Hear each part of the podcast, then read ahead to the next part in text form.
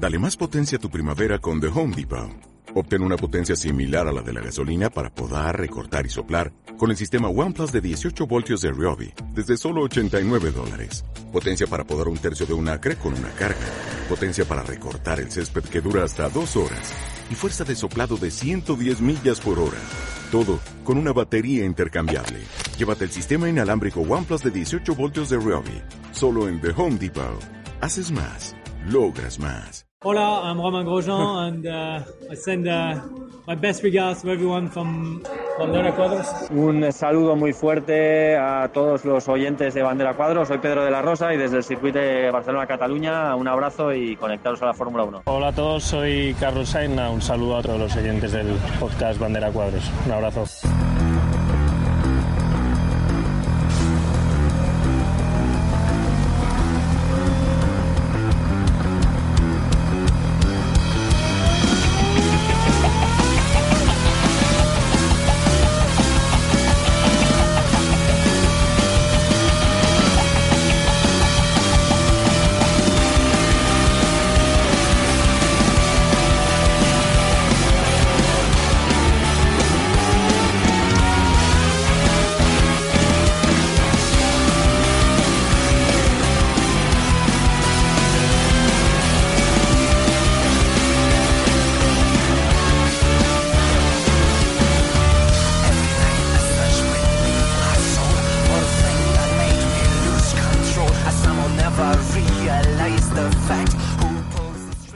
Estás escuchando Bandera a Cuadros, tu programa de Fórmula 1, con Julio Romero y Ángel Castillo. ¿Estás preparado? Arrancamos.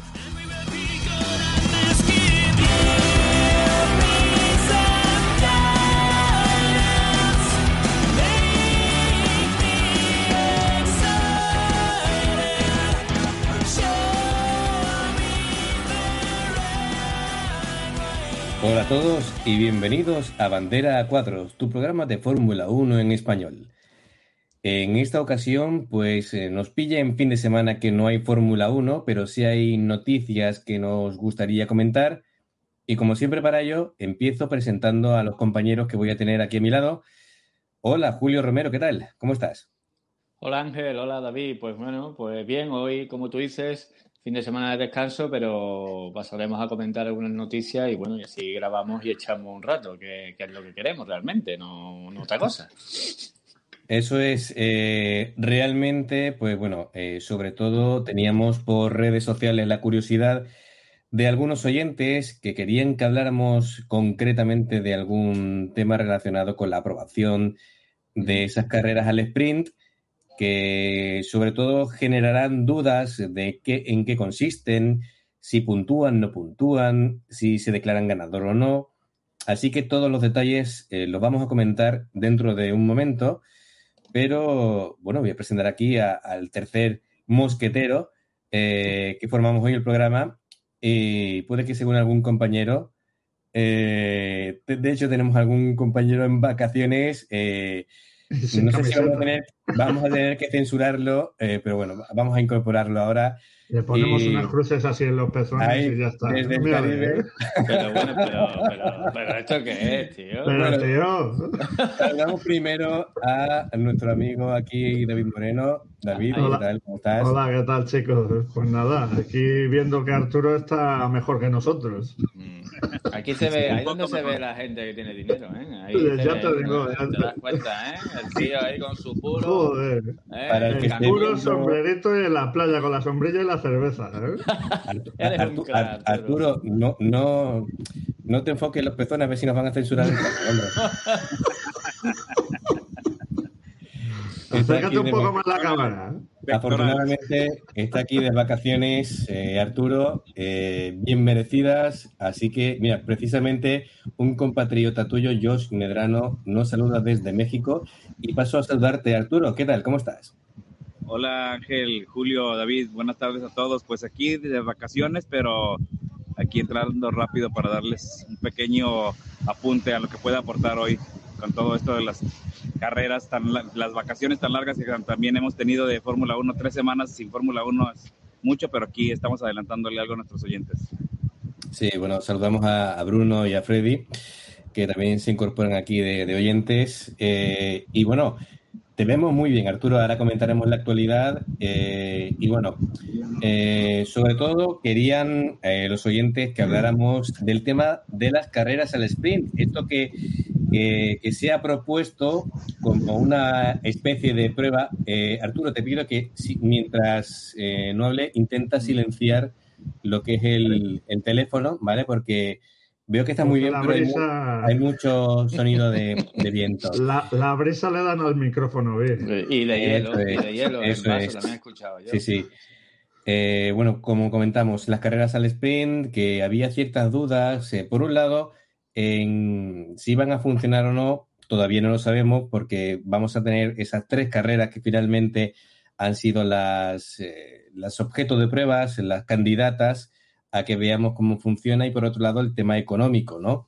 Teniendo en cuenta de que todo lo que puede suceder en una carrera, aunque sea una carrera corta, pues eh, problemas de fiabilidad, accidentes, etcétera. Así que em, pues van a ponerle un, van a darle un dinero a cada escudería de aproximadamente unos 450 mil dólares o 500 mil dólares eh, en digamos, posibles gastos que tengan, eh, ya sea de reparación o simplemente por hacer rodar un coche, que, todo lo que sea un día funcionando un Fórmula 1 conlleva una serie de gastos enormes que no nos podemos ni imaginar.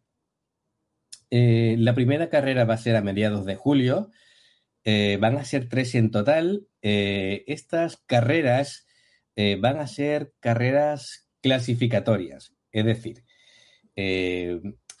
el viernes vamos a tener una clasificación. De esa clasificación va a ser eh, el cómo van a salir ese sábado en esa carrera corta que va a tener una extensión aproximadamente de, un tercio de lo que sería la carrera completa del domingo.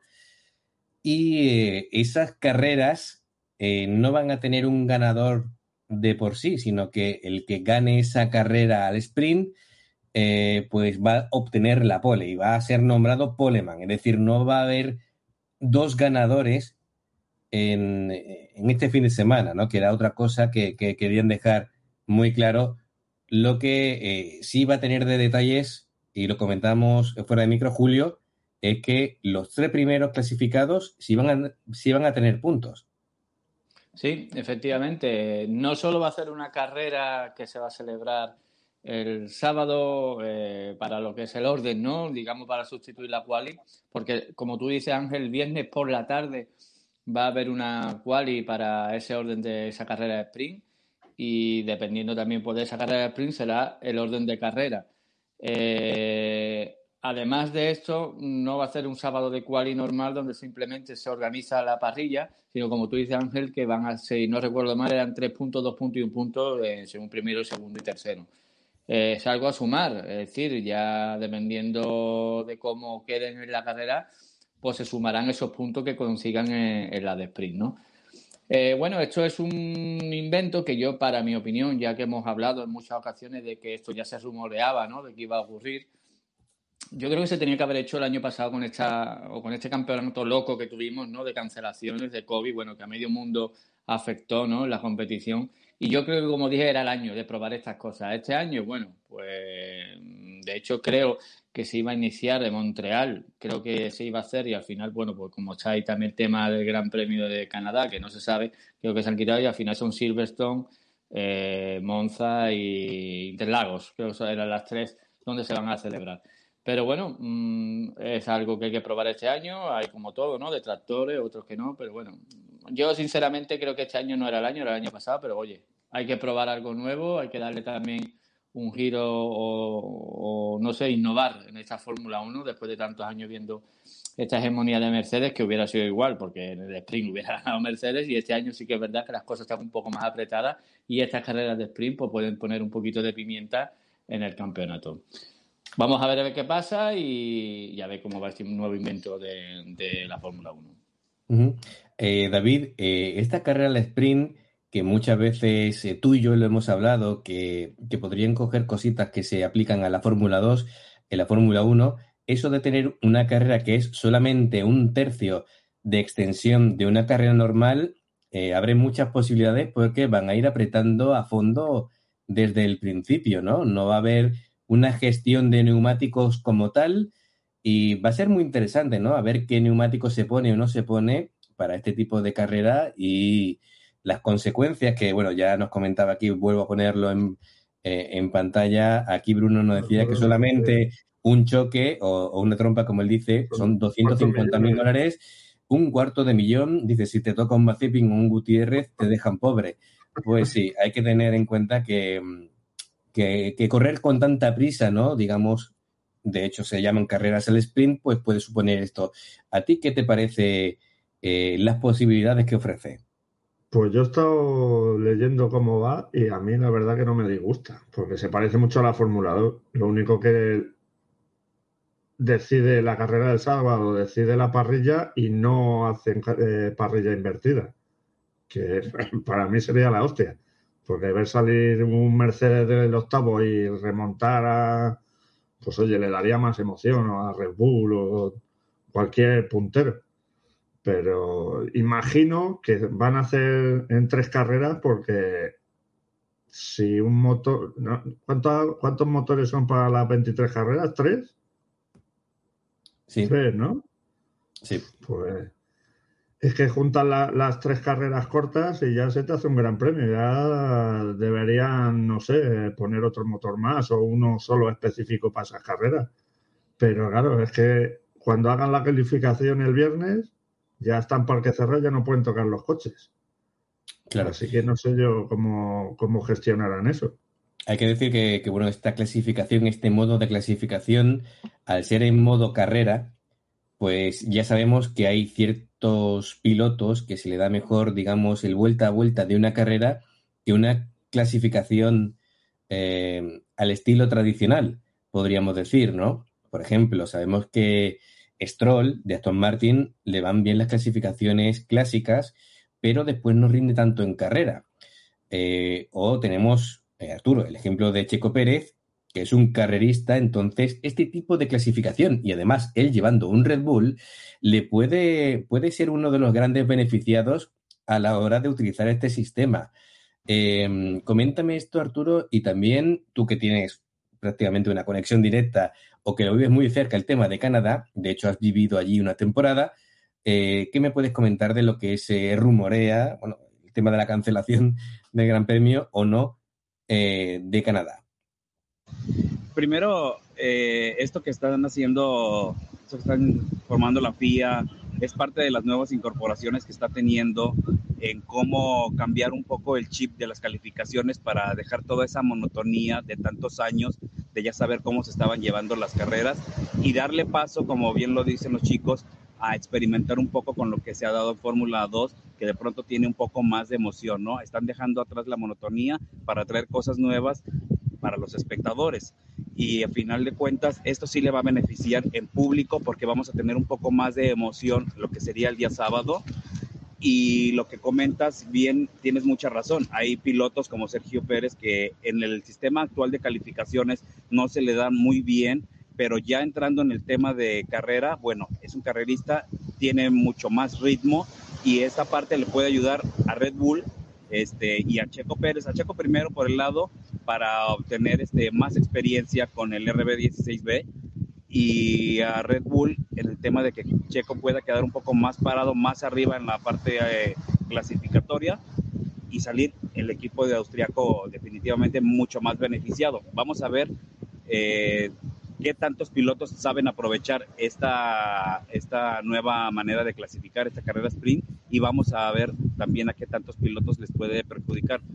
Por otro lado, lo que comentas sobre el Gran Premio de, de Canadá, yo sigo, como lo he comentado algunas veces, las noticias eh, deportes de la provincia de Quebec y sí se ha comentado, sí hay un rumor muy fuerte de que se puede cancelar tanto el Gran Premio de Canadá como también el Gran Premio de México, y esto va para todos nuestros oyentes de aquí en México, que es algo muy probable que sí se, que sí se dice.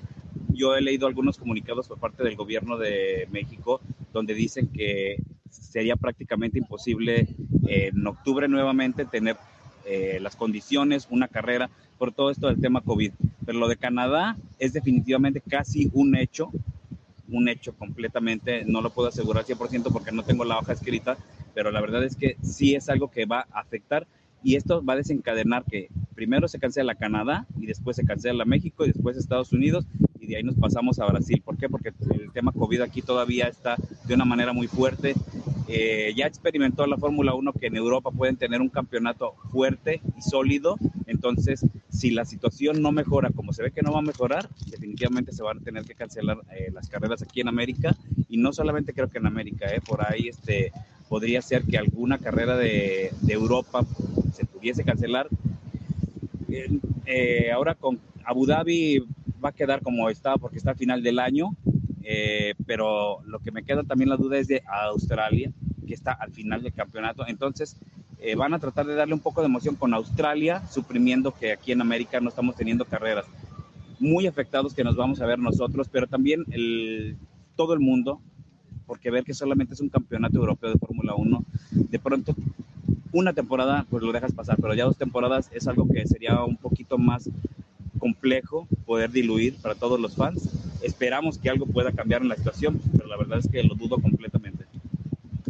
Vale, perfecto Arturo. Eh, Julio, ahora que comenta Arturo el tema de, de, la cancelación de los grandes premios de, de América, esperemos, no sé si por lo menos el tema de Estados Unidos, ya que te veo con la bandera detrás de Mustang, eh, mm. Que, que, por lo menos Estados Unidos, que al, al, ritmo de vacunación que se está viendo allí en, en, Norteamérica, no contando Canadá, por supuesto, sino Estados Unidos propiamente dicho, pues por lo menos haya una ventana eh, abierta para que por lo menos alguna carrera se realice en América, ¿no?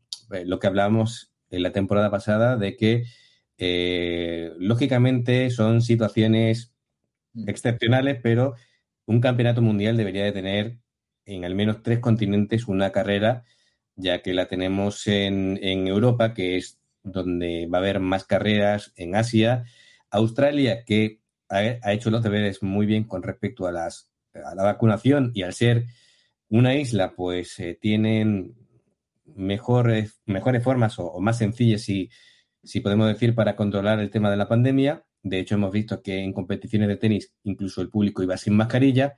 -huh. eh, parece que Australia está asegurado. Y bueno, pues eh, a ver qué, qué, te llega por ahí o qué, qué has visto tú de, de, posibilidades con respecto a Estados Unidos. Hombre, a ver, eh, todo, igual que hablábamos el año pasado, pero este año podríamos decir igual, todo depende de la evolución de la, de la pandemia. Este año contamos con algo muy bueno que es la vacunación y el ritmo que se lleva en Estados Unidos es mm, mortal, ¿eh? es increíble, llevan un ritmo muy, muy bueno. Eh, de hecho, bueno, por comparar, creo que tendríamos que hacer ahora, comparar con competiciones deportivas, actualmente, bueno, hace poco vimos un partido de béisbol donde había, creo que eran, dijeron, más de 30.000 personas sin mascarilla, o sea, el, el, el estadio estaba a tope y la gente sin mascarilla. Eh, en el hockey, en la NHL, bueno, tú has estado esta tarde en mi casa, hemos estado viendo ahí un poco de hockey y eh, la, las gradas de gente, evidentemente se ve que con un, hay un número, un aforo, porque hay mucho hueco entre público, pero hay público. Mm, ¿Qué pasará, hombre? Hay que, hay que pensar que un gran premio es al aire libre. El, el, ejemplo que he puesto, por ejemplo, a la del hockey es cerrado. El béisbol también era al aire libre, estaba a tope. Yo en principio diría que sí, que va hacia adelante y no, no debe de haber ningún problema y más, como digo, sumando el ritmo de vacunación ¿no? que tenemos. Eh, salvo que nos encontremos una sorpresa, que esperemos que no, en cuanto a la pandemia, en, en temas de cepa, ¿no? de que vean algo que no va bien, yo creo que en principio en Estados Unidos sí tendríamos lo que es el Gran Premio. De todas maneras, todavía no he escuchado nada en referencia a esto, pero como digo, en comparación con las competiciones deportivas que yo sigo, eh, no debería de haber problemas. Bueno, y Arturo creo que también lo verá en las noticias allí, que en las competiciones ahora mismo en Estados Unidos, las grandes ligas, ya está cediendo público, incluso en espacio cerrado como es en la NHL. Así que, en la NBA también hay público. Bueno, pues mmm, es verdad, no se me ha olvidado comentar la NBA. Si en espacio cerrado hay un público con aforo, porque evidentemente se ve que las la tribunas están en parte vacías, de aquí a que sea el gran premio con la evolución de la vacunación, yo diría que sí, que sí tendríamos gran premio allí en Estados Unidos. Claro, el tema de la de la de que sea eh, al aire libre, pues es la clave para fomentar que haya más público. Mm.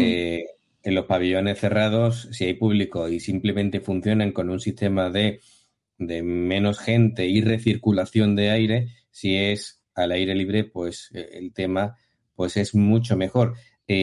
Dato muy importante aquí que nos comenta Bruno, y lo vuelvo a poner en pantalla, es que dice que en Estados Unidos, que precisamente él vive allí, eh, hay ya, digamos, Estados Unidos son unos 300 millones de habitantes aproximadamente, no me sé la cifra exacta, pero dice que ya hay 161 millones de vacunados, 3 o 4 millones de vacunados por día.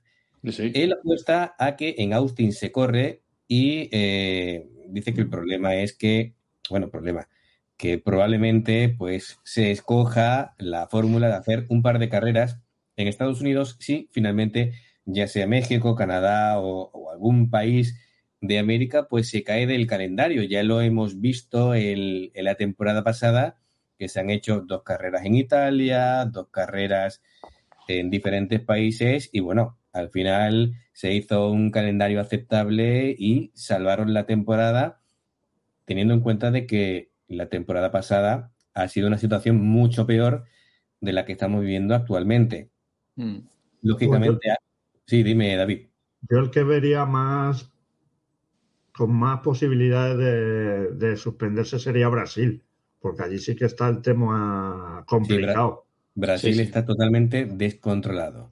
Pero oye, si Estados Unidos va al ritmo que dice Bruno, yo creo que no, habrá problema. Y oye, lo mismo en vez de Brasil, corren en Indianápolis y en Austin. No tú a saber. Llegan a un acuerdo y corren dos en Estados Unidos. Mm. Y el de Canadá yo creo que, que está a punto, porque no es en la misma época que los otros que es en junio en vez de en octubre, claro, por la nieve y toda la hostia. Ya en, esa época sería complicado correr allí. Pero. Y, yo creo que más lo de Canadá es que lo he estado leyendo antes. Y más de. Es porque, como tiene que ser a, puerta cerrada, la Liberty no quiere que, Claro, tienen que poner 4 millones de euros los organizadores del evento. Y y lo que no quieren es que pierdan dinero. Bueno, de hecho, el, año pasado, bueno, la temporada pasada, hubo circuitos que no solamente no perdieron dinero, sino que además recibieron dinero para poder organizar los grandes premios. Es decir, incluso les ha venido bien el tema. Eh, Arturo, querías comentar, ¿verdad?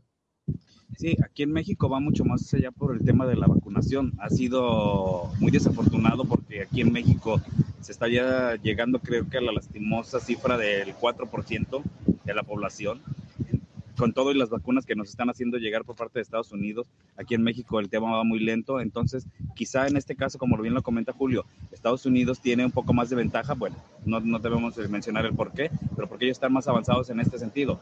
Y lo de Canadá, ellos también están muy avanzados, pero quieren reaccionar para que las nuevas cepas que se están haciendo del coronavirus eh, no terminen por traer nuevas olas y evitar todo lo que se pueda aglomerar después, porque junio eh, en Montreal es la ciudad de Montreal se llena muchísimo, o sea, tú miras las calles como si fuera Corea o como si fuera China, porque la verdad es que hay muchísima gente. Si lo hacen a puerta cerrada podría funcionar, pero si lo abren va a ser algo muy difícil porque aún así Canadá teniendo de suficientes vacunas y están haciendo un buen trabajo, yo les comento que tengo muchos contactos que, que me lo platican día a día que aún así va lenta, va funcionando, pero va muy lenta. Entonces, los temas de vacunación, a lo menos aquí en México, son los que no nos han ayudado, a diferencia de Estados Unidos, que están muy avanzados en ese sentido. Sí, bueno, aquí, lógicamente, el tema de, digamos, del poderillo económico también influye a la hora de, de ciertas cosas, ¿no? Es decir, de cómo invierten en logística, en dinero a la hora de adquirir vacunas, a ver, por ejemplo, no se corre en Israel, pero si se podría correr, ellos cogieron y pagaron tres veces el precio de las vacunas con tal de tenerlas antes que nadie y vacunar prácticamente a toda la población en un periodo muy corto de tiempo. Eh, lógicamente, pues hay países más afectados, como es el caso de México, eh, que claro, no van a un ritmo de vacunación eh, esperado. Aquí pasa igual en España, eh, de que pues no tenemos, eh, digamos, o, no se aplica la logística de la manera que nos gustaría a todos. Así que, y aunque aquí nos aseguran el presidente del gobierno actual que en septiembre, de aquí a septiembre, todos vamos a estar vacunados, yo creo que no llegamos, eh, que nos vamos a encajar eh, prácticamente en 2022. Creo que ha dicho el 70%, no todos, pero bueno. Sí, claro, bueno. El, 70% vacunado ya creo que, pero vamos, yo creo que no llegamos. Esa cifra del 70% es porque es la teórica cifra de la llamada mm, inmunidad de rebaño o inmunidad de grupo, que es suficiente para que mm, volvamos teóricamente a una normalidad en la que podamos hacer prácticamente vida normal. Eh, lo que sí se está demostrando es que el tema de las vacunas pues está eh, funcionando de modo, digamos, de prevención de fallecimiento en un 99,7% eh, y en más de un 98% con respecto a los contagios. Hay vacunas que tienen dos dosis, vacunas que tienen una sola dosis, las vacunas de dos dosis, poniéndote la primera, tienes ya una inmunidad en torno entre el 60 al 70%. Y bueno, pues vamos a ir viendo cómo funciona. Es, todo esto es una situación nueva para nosotros, pero por lo menos tenemos una situación diferente porque recordemos que cuando empezamos a hablar del tema de suspensión de grandes premios y de vacunas, bueno, las vacunas de, hecho eran un propósito, ni siquiera eh, sabíamos si íbamos a obtener realmente una vacuna o no y cuándo la íbamos a tener. Eh, en condiciones normales son años y años de investigación para sacar una vacuna. Lo que ocurre que es una situación global y excepcional que eh, aquí todo el mundo se ha puesto manos a la obra y de hecho las farmacéuticas ha habido una auténtica carrera para ver quién sacaba primero la, la vacuna, ¿no? Sí, pero eh, fíjate que la OMS ha dicho que, li que liberalicen el, el componente que, que, lleve la vacuna y las farmacéuticas, AstraZeneca, Pfizer y, y compañía, dicen que unas narices. Que dice, chico, estamos en una pandemia global. Sí, pero también, a ver, eh, ellos pueden aplicar un precio más económico, pero el tema de los millones y millones de dólares que han invertido en hacer esas vacunas. Pero el problema es que en la pandemia habrán recibido dinero de los respectivos gobiernos. No es como, como si una farmacéutica, como por ejemplo la que me estoy pinchando yo las inyecciones, solo la venden a los hospitales y valen una pasta. Y tienen que pasar, no sé si 10 años para que que hayan recuperado el dinero y hayan ganado y ya liberalicen el componente. Claro, eh, ya entramos en tema de, derechos, patentes. Hay países que a la hora de negociar el tema de las vacunas se han asegurado de que ellos tengan preferencia antes que otros países. Por ejemplo, Estados Unidos tuvo ese tipo de trato. Eh, en Europa estuvieron más despistados, vamos a decirlo así, y a la hora de de redactar el contrato solamente exigieron a las farmacéuticas que le entregaran las vacunas lo antes posible, y eso es un vacío legal enorme, así que han llegado antes, pues lo que decía, Estados Unidos o a Israel o a determinados países que se han asegurado una negociación más fuerte y más efectiva eh, pagando el dinero que, hizo falta. Que hizo falta. Eh, comenta aquí Bruno que Moderna y Johnson recibieron dinero de parte del gobierno de Estados Unidos. Eh, Pfizer no. Pfizer que es, Pfizer, me oye. bueno, em, ya que estamos, David, aquí comentando, los grandes premios elegidos para tener, retomando un poquito lo de las carreras al sprint, eh, estas carreras cortas van a ser Silverstone, Monza e Interlagos, que bueno, veremos si se hacen Interlagos o no. Por eh, eso decía yo lo de Brasil. Claro. ¿Qué os parece? Y ya comentáis cualquiera de los tres, eh, que se haya elegido tres circuitos clásicos para esta innovación a la hora de, digamos, de correr en el calendario de 2021 clásicos pero diferentes porque a final de cuentas un circuito no tiene que ver con el otro completamente. Yo pienso que si eh, de América escogieron que fuese Interlagos por la complejidad que tiene distinto a como vendría siendo México, que tendría un poco de velocidad como lo tiene Estados Unidos, como lo tiene Italia. Eh, entonces, yo pienso que va por ese lado, ¿no? Experimentar en estos dos, en estos tres circuitos, la diferencia que podría llevarse, pero definitivamente Interlagos, pues bueno, creo que mencionaste eh, Italia, eh, Julio. Sí, Silverstone, Monza. Silverstone, Monza, completamente. Entonces ahí no tiene nada que ver un circuito con otro, pero aquí hay que echar mucho ojo porque si lo de Brasil definitivamente no se hace, lo van a tener que meter en algún otro país europeo, pero deben de dar las condiciones que sean totalmente distintas de circuito para saber si está funcionando la temática. Sí, eh, efectivamente son circuitos muy distintos unos de otros, pero como apunta Bruno, lo bueno es que han elegido circuitos que suelen dar espectáculo a la hora de, ver las carreras allí. Que, sea en Suzuka. ¿Cómo? Que si no es en Brasil, que sea en Suzuka, por ejemplo. Bueno, también eh, los japoneses son muy previsores también con el tema de, las condiciones a la hora de, correr o no correr. Lo que, hmm. pero supongo que también querrán hacer un esfuerzo ahora que tienen a Tsunoda eh, corriendo y, bueno, eh, parece que tiene un buen coche, por lo menos que apunta maneras el rookie en Julio. Eh, bueno, decía que bueno, se ve un, chico avispado que, corriendo dos o tres vueltas al lado de Alonso ya empezó a pillar trucos y de pronto aplicándolos, pues ya su coche iba mejor. Así que se ve que, que absorbe como una esponja la experiencia de pilotos que tiene a su lado.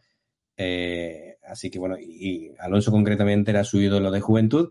Así que bueno, eh, vamos a entrar un poquito ya en cositas que vamos a ir viendo para el siguiente Gran Premio, este llamado Emilia Romagna, como el año pasado. Eh, también apuntaba David fuera de micro que se va a llamar Made in Italy, ¿no? Emilia Romagna, Emilia Romagna Imola. Un poco más y no se puede hacer, no se puede hacer más largo. GP Made in Italy y Emilia Romagna. Sí, sí, sí. Se han, exprimido el coco, ¿eh? Ahí, en ese... Y el tío cobra, ¿eh? El tío que va allí cobra y todo. Es como, es como el colega de los subtítulos de las pelis aquí en España. bueno, eh, Julio, aquí lo que traducimos en el nombre del, del, Gran Premio es que no hay patrocinador claro y potente, sino ya se llamaría eh, como una compañía aérea o algo parecido así que, pusiera el dinero y, sirviera de patrocinador. Eh, así que bueno, eh, Julio, viendo así lo visto en la carrera pasada, hablamos de su noda, por ejemplo, ¿qué te ha parecido? Bueno, o, el papel de los rookies, como has visto a cada mm. uno, en perspectiva, ¿no? ¿Qué, pueden hacer en la siguiente carrera? Sí, yo, bueno, quizá yo creo que su noda es el que podríamos resaltar más. Ya incluso un quali hizo una quali muy buena, se precipitó, o bueno, como hablábamos en aquella ocasión cuando hablamos de Alfa Tauri, que bueno, me iban un poquito de sobrado. Y bueno, un error, pero lo que está claro es que Alfa Tauri tiene potencial eh, lo hizo muy bien y, bueno, y como tú comentas, Unoda eh, está aprendiendo rápido. Eh, como se puso, como has dicho, eh, con Alonso ha ido mirando dónde meterse, dónde frenar y, aprendió, ¿no? Pero yo creo que su noda nos va a dar algún, algún buen resultado. ¿eh? Yo creo que su noda en cuanto pasen dos, que pensar que es la primera carrera, y ya no incluso su noda, incluso algún equipo por ahí que nos pueda mejorar esos resultados, ¿no? Pero de los rookies, hombre, eh, Schumacher y, y Mazepin, bueno, hicieron lo que tenían que hacer y la verdad que no se puede decir mucho mejor lo que tienen, ¿no? Mazepin no hizo nada. no lo quería decir, pero adelantado. Mazepin hizo lo que suele hacer, no lo que tenía, lo, que tendría que haber hecho, que es lo que hizo Schumacher. Irá corrigiendo, irá corrigiendo eso, seguramente, ¿no? Porque, en fin, Mazepin, pues bueno, ya lo vemos cómo era en la F2, pues imagínate ahora aquí en la F1, ¿no? Viendo aquí corrigiendo todo eso. Como decía Bruno, le puede salir cara a la broma en, estas carreras cortas y. Un cuarto, de millón de dólares. Sí, sí. yo creo que estos equipos, hombre, a ver, eh, es que esto del sprint, no sé. Eh, si tenemos un equipo dominador, porque ahora mismo estamos a principio de temporada, no sabemos cómo va a ir la, la temporada, ¿no? Pero como tengamos un equipo que domine, eh, llámese Red Bull o Mercedes, que es lo que, o uno u otro, mmm, van a arrasar las carreras de sprint. Eh, y hay que pensar que aparte de que hay una elección libre de neumáticos, no lo hemos hablado, eh, es un corto periodo de, de, vueltas, ¿no? Yo creo que incluso estará en la ventana, bueno, dependiendo del circuito, la ventana de, del cambio, ¿no? Pero, hombre, estos equipos, pues no, aspirarán a hacer lo que puedan, intentar no quedar de los últimos y ya está, ¿no? Pero bueno, hoy en día Haas sabemos lo que hay, lo limitado que están y, los pobres de Schumacher y Mazepin hasta dónde puede llegar. Pero ojo, que como hemos empezado al inicio, yo creo que su Nova con el Alfa Tauri, con este nuevo motor Honda, nos va a dar que hablar. Eh, por cierto, Julio, ahora que has comentado el tema de la libre elección de neumáticos en las carreras al sprint, eh, no hemos comentado, o no sé si te has podido informar de si es obligatorio o no es obligatorio en esas carreras al sprint cambiar neumáticos o no. Yo, yo entiendo que no, porque es una carrera al sprint. Entiendo que a quién llega el último, ¿no? Sinceramente claro. he estado leyendo, he estado buscando eso, porque claro, cuando leí la libre de neumáticos, eh, miré, digo, pero no he encontrado nada respecto, a lo mejor ya está más actualizado algo, ¿no? Pero yo entiendo que no, que es eh, tú eliges neumático y corre. De ahí el nombre de sprint, ¿no? No sé. Yo, a lo yo entiendo también eso, que, que claro. será como en la F2, que la carrera corta no cambia. No Hombre, a no ser que tengas un pinchazo, tengas un golpe bueno, claro. o tengas una degradación brutal, claro. no creo que tengas que entrar. Es que yo creo que ahí es donde va a estar el tema, ¿no? Eh, cómo administrar ese desgaste en ese corto periodo de vueltas con X neumático, ¿no? Yo creo que ahí es donde va a estar también el que mejor administre llegar al final o, o como tú dices, o pinchazo o a cambiar por cualquier claro, error mecánico. Y, y, y, y, claro, y van cargados los coches. Claro. Con lo cual ya no tiene, tienen que hacer la, la, para hacer el tiempo bueno, bueno, ya el tiempo bueno no lo pueden hacer. Tienes que ir a ganar la carrera y tienes que andar gestionando. Claro. Con lo cual, yo para mí, ese formato a mí me gusta. Luego habrá detractores que no les guste nada, sí, sí. como son la inmensa mayoría de pilotos. Hay pocos pilotos que les gusten, pero bueno. Por lo menos, como... por lo menos se ve. Eh, ahora voy contigo, Arturo. Por lo menos se ve que Liberty está buscando maneras de que haya público tanto el viernes como el sábado como el domingo. Eh, Arturo, dale. Sí, un comentario acerca de, cómo habían, de cómo había, les había ido a los rookies en esta primera carrera. Yo pienso que debemos de ser un poco pacientes. En realidad, eh, lo de Mazepin podemos decir que por un error fatal en los primeros 25 metros no ha podido hacer una carrera y ha demostrado lo que pudiesen esperar de algún piloto que está nuevamente que está nuevo en la Fórmula 1. Hay que, hay que esperar unas tres o cuatro carreras para saber en dónde está el tipo y también igualmente su noda, ¿no? Eh, que sí demostró que le fue muy bien.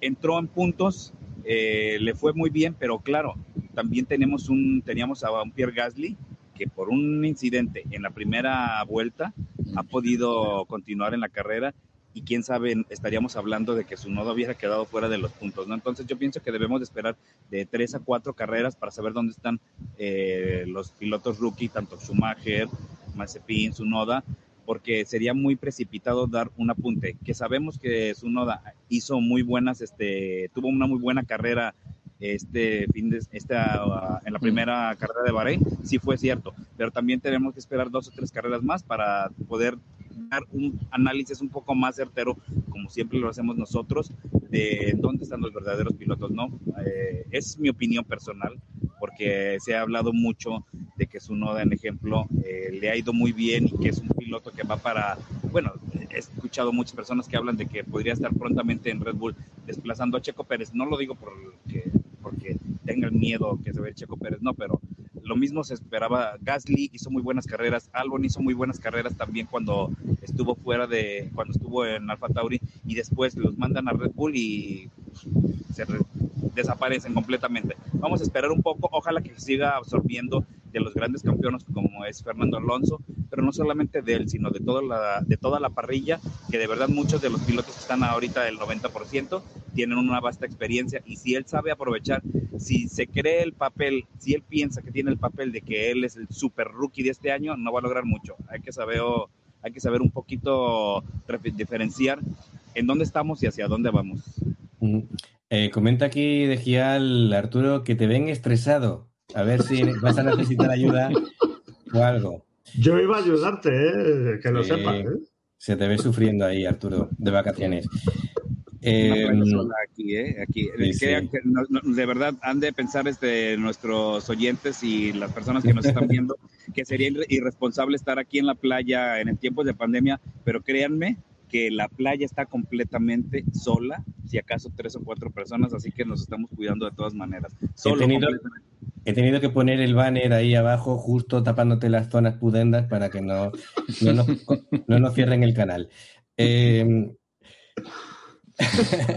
Julio. Yo en verano voy a hacer Arturo, ¿eh? Yo en verano voy a hacer Arturo también. Vamos a hablar un poquito de Ferrari. Eh, palo tremendo eh, de la cúpula en la que decían que por fin tenían dos pilotos. Eh, están contentos con el, con el rendimiento. Lógicamente han dado un salto con respecto a la temporada pasada, eh, pero todavía les queda mucho por mejorar.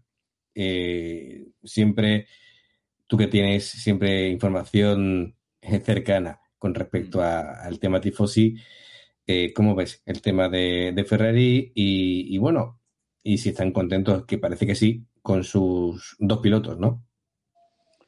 Sí, sí, eh, con los dos pilotos están contentísimos y además, bueno, evidentemente hemos visto una mejoría en el Ferrari, pero no lo suficiente. Es decir, eh, a ver, eh, es que si, si la comparación vamos con el año pasado, claro que la mejora es notable, ¿no? Y vamos, incluso en cual vimos a los Ferrari acabar la Q2 arriba, en fin. Pero no es suficiente. Después vamos a carrera y hemos visto lo que hemos visto, ¿no? Mercedes y Red Bull están muy lejos, pero incluso ya más claro eh, está ahí. O sea, que tampoco nos vale. Ferrari tiene que estar como mínimo peleando. Mm, bueno, yo siempre digo que tiene que, ganar, ¿no? Pero viendo lo que tenemos y viendo cómo, eh, pues bueno, esta hegemonía de Mercedes, ¿no?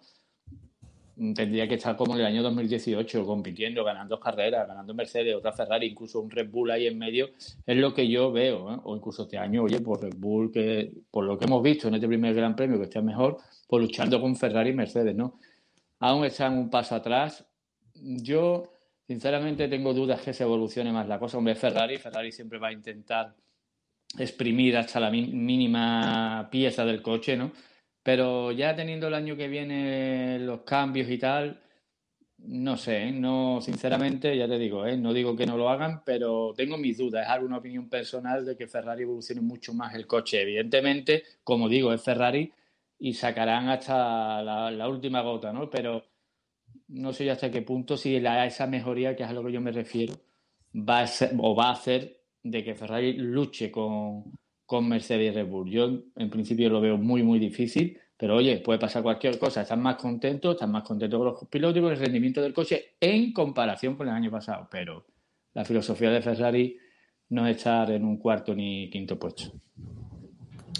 Está claro. Eh, bueno, con respecto a Carlos Sainz, pues eh, ya comentamos de que, bueno, él mismo decía que necesitaba cometer errores para ir aprendiendo y adaptándose al coche, eh, pero sin embargo, lo han calificado una vez más eh, dentro de la escudería de piloto ingeniero, ¿no? Esa clase de pilotos que dan muchísima información del rendimiento del coche y que a la postre sirve para que lo puedan evolucionar y mejorar, ¿no? En diferentes aspectos. Mm, bueno, no sé si habéis visto, Ángel, unas imágenes que ha salido de Carlos eh, regulando los espejos con ingeniero y tal. O sea, es un piloto que está atento hasta el último momento en la estaba en la parrilla y estaba regulando con sus ingenieros los, espejos. Es como, como tú bien has dicho, ¿no? un piloto ingeniero que comparte mucha información con ellos y que saca, vamos, hasta el último rendimiento del monoplaza. Sí, y una decisión que ha tomado, que, ya lo hizo con McLaren eh, y lo ha vuelto a hacer con Ferrari, es irse a vivir eh, prácticamente a convivir día a día con sus ingenieros y estar ahí eh, todo el día trabajando, eh, porque es una, forma única de poder mejorar. Y, si los pilotos suelen vivir, pues no sé, en Suiza o donde sea, eh, y ciertos días van, digamos, a la fábrica, pues él está perenne allí, está todos los días, con lo cual está conviviendo en un ambiente familiar y de, digamos, de convivencia eh, en el que se da muchísima información, en el que están trabajando todo el tiempo y tiene una, una ya una conexión con lo que sería la escudería Ferrari. Eh, es prácticamente uno más de la familia y esa implicación también ha gustado mucho en el seno de Ferrari, ¿no? Ven que hay mucho interés y al final eso al final da resultados. Ya vimos, ¿no? Que, que funcionó en McLaren y tal y como se concibe Ferrari, que no deja de ser de una gran familia, ¿no? Eso ya de, tener una fábrica dentro de un circuito propio, pues ya dice mucho de, qué manera trabajan en la escudería italiana. Así que, bueno, veremos si finalmente eso se traduce en resultados. Y, tenemos que hablar también de, competidores directos, que se ha mejorado Ferrari, em, que recordemos que este año no es tanto la mejoría de, ir más rápido porque todos los coches van más lentos que el año pasado, sino a ver es con la nueva reglamentación, bueno, o los pequeños cambios que han hecho de un año para otro, a ver quién perdía menos, ¿no? Y parece que Ferrari es uno de los que ha perdido menos con respecto a la temporada siguiente. Eh, David, golpe en la mesa, claro, de McLaren. Eh, los dos pilotos han funcionado muy bien. Eh, Norris, pues digamos que ya es un piloto o primer piloto o apuntando a primer piloto con permiso de izquierdo, pero está claro que ese McLaren, eh, que es, ya decíamos que los coches que tienen el REC más alto, pues están siendo claramente beneficiados y McLaren ha hecho los deberes y a nivel aerodinámico, pues junto con ese motor Mercedes, que, que parece que la adaptación es muy buena, está yendo como un tiro y claramente se apuntan como tercera escudería en el Mundial y con muchas ganas de verlo para el Gran Premio de Emilia Romagna. Sí, sí, ya lo dijimos cuando acabó la carrera que, que McLaren ha hecho los, deberes, han hecho un, chasis como les dejaron eh, reformar el coche para el nuevo motor y la verdad que han hecho un trabajazo y el coche va como un tiro. Y luego tenemos a Norris ahí que lleva tres años y es un pilotazo y lo demostró quedando cuarto. Y Ricciardo, dale un par de carreras también como a Sunoda y, y los rookies, igual que a Fernando para que se, se acomoden al coche y a Carlos Sainz. Pero McLaren tiene toda la pinta que como Botas o Checo, cualquiera de los, dos, los cuatro de arriba se despisten un poco, le va a dar un susto en cualquier carrera que se, que se despiste. Y, y Alpine, no sé dónde he leído que eh, por lo visto lleva mejoras para esta carrera ya. Claro, pero también es, es de las escuderías que más tienen que mejorar. Sí, bueno, la verdad que el coche, aparte de la mala suerte que tuvo Fernando con el, el papelito del sándwich que se vaya justo a meterte en el conducto de los frenos, que hay que fastidiarse. yo, yo comentaba que es mala suerte, pero también es de agradecer que no sea un fallo de diseño o de mal funcionamiento de, eso sí, lo que pasa, lo que pasa que vimos que, que el, el Alpine no, no, era tan rápido como se suponían los ingenieros, porque si en teoría tenían que haber continuado la, trayectoria que venía del año pasado, el Renault acabó muy alto. No adelantó a McLaren y a, y a Racing Point, le faltó, no sé, bueno, de hecho tuvieron dos podios Ocon y, no, tres fueron, dos Ricciardo y uno, y uno Ocon. Bueno, recordemos que esto es, ha sido la primera carrera.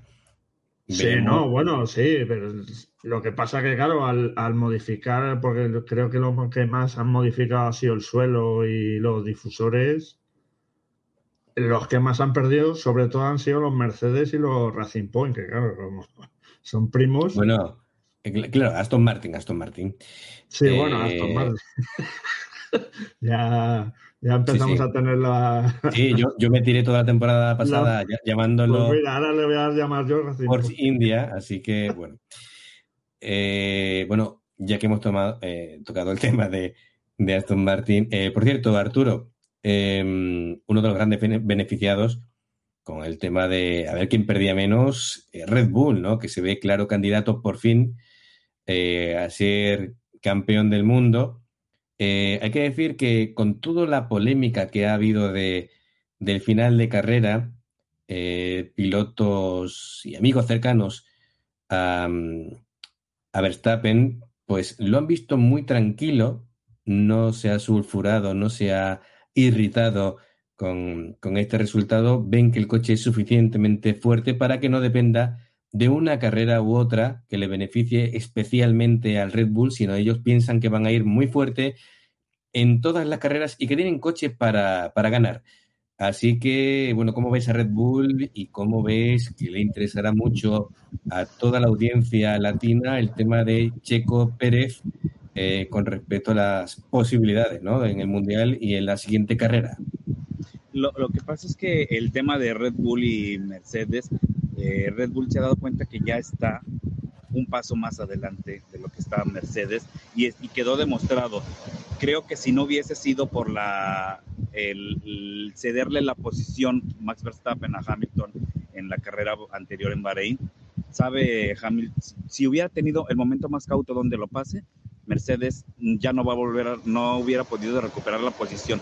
Ya se dieron cuenta que la falta de carga aerodinámica no le afectó tanto al equipo austriaco porque tenía el reg, muy alto. Entonces, esa descompensación que ellos han tenido, pues a final de cuentas, eh, no les, no les, eh, no, les, no les desfavoreció tanto como hacía a equipos como Mercedes o Aston Martin en este caso.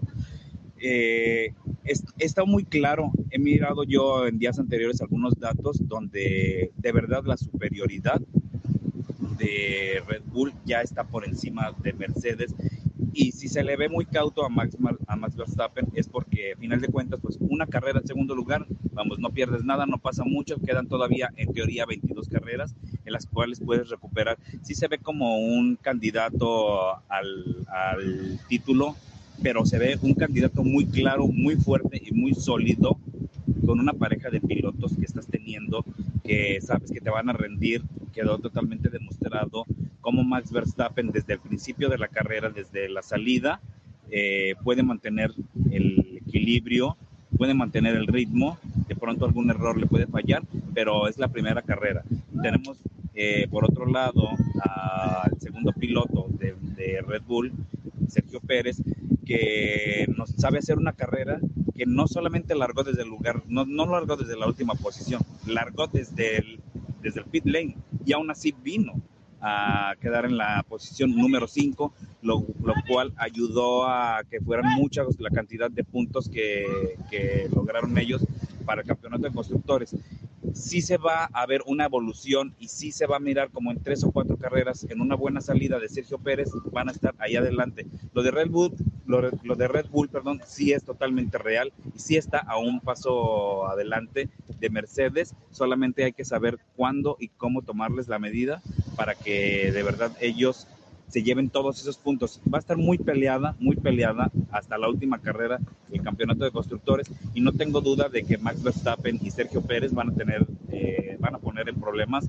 a un Lewis Hamilton, no a un equipo Mercedes, a un Lewis Hamilton los van a poner en problemas porque la verdad, eso es algo muy bonito que le va, está pasando a la Fórmula 1, ¿no? Que de verdad exista eh, una escudería porque recordemos que el último equipo que estaba peleando con Mercedes era Ferrari y eso fue en 2018, 2019. Ahora, en 2019, en 2020, perdón, desaparece Ferrari y Red Bull no estaba a la altura, pero este año las cosas son totalmente nuevas y creo que le van a funcionar bien todas las mejoras y toda la le, van a afectar menos la carga aerodinámica de la pérdida al equipo austriaco. Eh, totalmente nuevo. Los fans que esperan, pues mucho, ¿no? Los fans de aquí en México y en toda América Latina esperan mucho, pero porque es lógico, ¿no? Tenemos eh, un piloto latinoamericano que está en un equipo, en un equipo eh, top de la parrilla y esperan una buena lucha. Yo quisiera ver de verdad un enfrentamiento, un Checo Pérez con un Luis Hamilton para saber de qué madera está hecho Checo, para saber si todo esto que hemos hablado en tantos años de que es un carrerista puro, que nada más le hacía falta un carro, este, pueda demostrar él cuál es la madera en la que está hecho. Entonces, eh, van a venirnos buenas emociones y ya estamos a una semana, a una nada, ya estaremos comentando en el siguiente Gran Premio qué nos habrá pasado por ahí. Muy bien, eh, pues eh, Arturo, pasamos a, a, Julio y ya vamos terminando. Lógicamente, eh, tenemos que hablar de Mercedes, que con todos los problemas, que si Red Bull está por delante, que si reglamentación, que si polémica, pero al final gana Hamilton como siempre. Así que, que si es el menos beneficiado con el tema del rake. lo que sí está claro es si el año pasado pues teníamos la pena, entre comillas, de que se veía claro que iba a ganar Mercedes y simplemente era si vota, si iba a apretarle un poquito o no a Hamilton, este año nos vamos a divertir más en el sentido de que claramente hay dos escuderías que tanto una como la otra pueden optar al título mundial, ¿no? Presuponemos que Hamilton va a ganar el título de campeón del mundo eh, por octava vez, pero bueno, Verstappen esta vez tiene mucho que decir. Sí, bueno, yo he visto de todo en redes sociales, he visto un hype, ¿no? Como se dice ahora con Red Bull, eh, incluso algunos diciendo que es muy superior a Mercedes, y yo creo que hay que ser un poco cauto. Como hemos dicho antes, esta es la primera carrera, y hombre, hemos visto un Red Bull muy, muy bien. O sea, hemos visto un equipo mm, formado tanto por un todopoderoso Verstappen y un gran Checo Pérez, que van a dar mucho, mucho que hablar y le van a dar muchos dolores de cabeza a Mercedes. Pero yo, como digo y repito, sería cauto porque Mercedes es Mercedes. No sabemos lo que tienen guardado. Vamos a esperar a Bahrein para ver dónde está realmente Red Bull, porque, como siempre hemos dicho, tanto en test como en entrenos y tal, eh, todos los equipos se guardan y no dicen nada. Eh, yo quiero empezar a ver ahora qué es lo que pasa, para ver realmente dónde están tanto Red Bull como Mercedes, ¿no? Yo, yo he visto ya, te digo, que mucha gente está un poco ya, eh, entiendo, son muchos años de dominio Mercedes, queremos ver un equipo ya que, hombre, como mínimo le, le, haga, le haga competencia, ¿no? Pero es pronto para decidir. Lo que está claro que sí, y repito, hemos visto un Red Bull muy fuerte que va a dar mucho que hablar. Y para mí, según esta primera carrera, son, vamos, candidatos al título. Pero, señores, tenemos a Mercedes, ¿eh?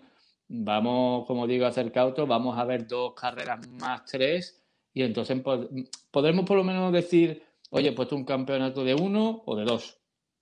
Pero vamos a ver si Mercedes realmente no tiene nada guardado, o incluso Red Bull, no sabemos. Pero vamos a ver en, otros circuitos en donde ciertos coches tienen problemas, eh, sabemos los problemas que tienen Mercedes y los de Red Bull, y a ver qué es lo que pasa, ¿no? Pero como digo, ser cauto porque no sabemos realmente dónde están ni Mercedes ni Red Bull. Hay que esperar dos, tres carreras y entonces podremos ver algo más. Bueno, em, David, y ya vamos eh, terminando. Eh, históricamente, el circuito de, bueno, de Imola, Emilia Romagna, eh, es más un circuito Ferrari. Lo que pasa es que Ferrari no está, digamos, en condiciones reales de, optar a la victoria, ¿no? Entonces, eh, ¿qué crees que puede pasar eh, por las características que estás viendo de, Red Bull o de Mercedes? ¿Qué podemos ver en, en Imola? es un circuito que prácticamente casi todas las características de abrasión, del tema de, de conducción, todo es más o menos de nivel medio, no es ni un circuito ni, muy suave ni tampoco muy duro o que castiga demasiado los neumáticos.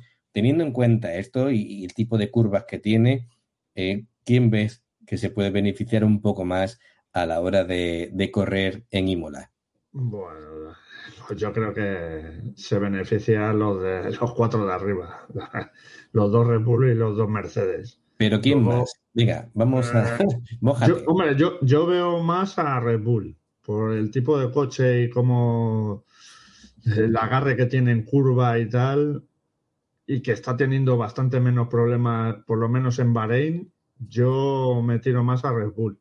Pero Mercedes es Mercedes y Hamilton, que le gustan los coches nerviosos, que es como es el, el Mercedes, seguro que va a estar ahí en la gresca y a la mínima que Verstappen o Checo, en mi opinión, se metan la gamba, va a estar ahí y espérate que no, que no arrase. Pero vamos, por lo menos en este circuito hay puzolanes.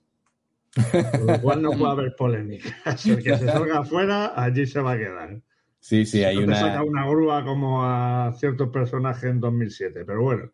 Bueno, hay una clara apuesta de que hay, hay cierto sector de, de los aficionados a la Fórmula 1 que querían que volvieran precisamente eso a la grava, Sí, el, Yo soy césped, uno. Yo soy el uno. césped, básicamente que por medios naturales, si te sales de pista, lo pagues eh, Claro. y, y no puedas resultar beneficiado. Y habría que comentar otra cosa. Sí. La carrera vuelve a las 3 de la tarde, no a la 1 como fue el año pasado, a la 1 Bueno, y 10. eh, vamos a ver, 3 de la tarde, hora española. Hora española. Ujú. Si Vale. quieres te digo las horas en, que- en que- Latinoamérica, que las es que- tengo por aquí. Vale, es que ten- hay que tener en cuenta de que eh, gran parte de la audiencia Claro, está en América. en eh, México, mira, me pone México, Bogotá, Panamá, Lima y Quito. Es a las 4 y, la carrera es a las 8. ¿Qué? Venezuela, 8 de la mañana, Uruguay, 8 de la tarde. 8 de la mañana. Yo- Vale. Yo no la sufro. Venezuela, ¿eh? Uruguay por ahí es a las 9 y Argentina es a las 10. Digo, digo que Ah, yo sí. no lo sufro con el horario, sino quien lo sufre es la familia. ¿eh? Que se tiene- Eso tampoco es un problema. Yo me he levantado en Australia a las 4 de la mañana y no la ha sufrido nadie. Porque me, te Para ponen los cascos y no lo. Bueno, Hombre, como, si te pones a gritar, pues, sería un como poquito. dicen, como dice Lo mismo dicho te aquí- llevas un chancletazo de tu mujer, pero vamos. Bueno, como dice aquí el, el dicho, por lo menos en España, sarna con gusto no pica. No, fíjate, Así que eh, todo lo que sea por las carreras y la Fórmula 1.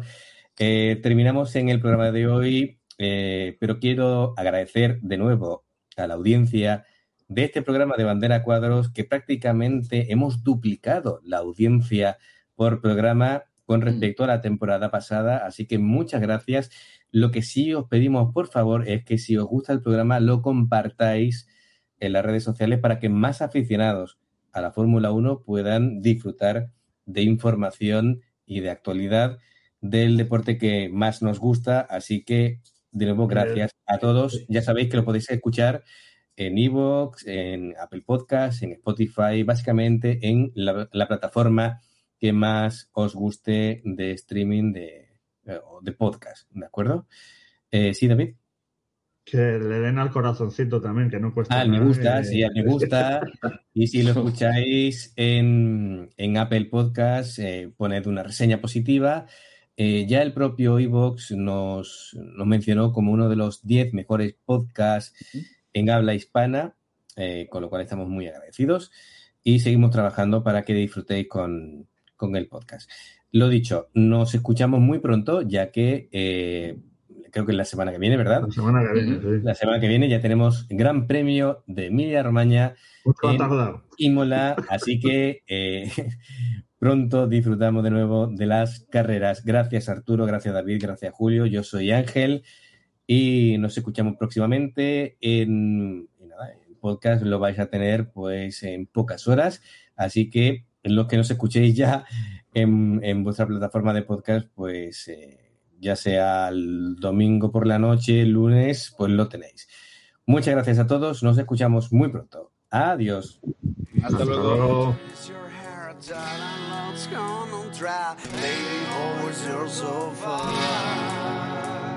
In my bed while I sleep, called your name in my dreams. Crazy love cannot be.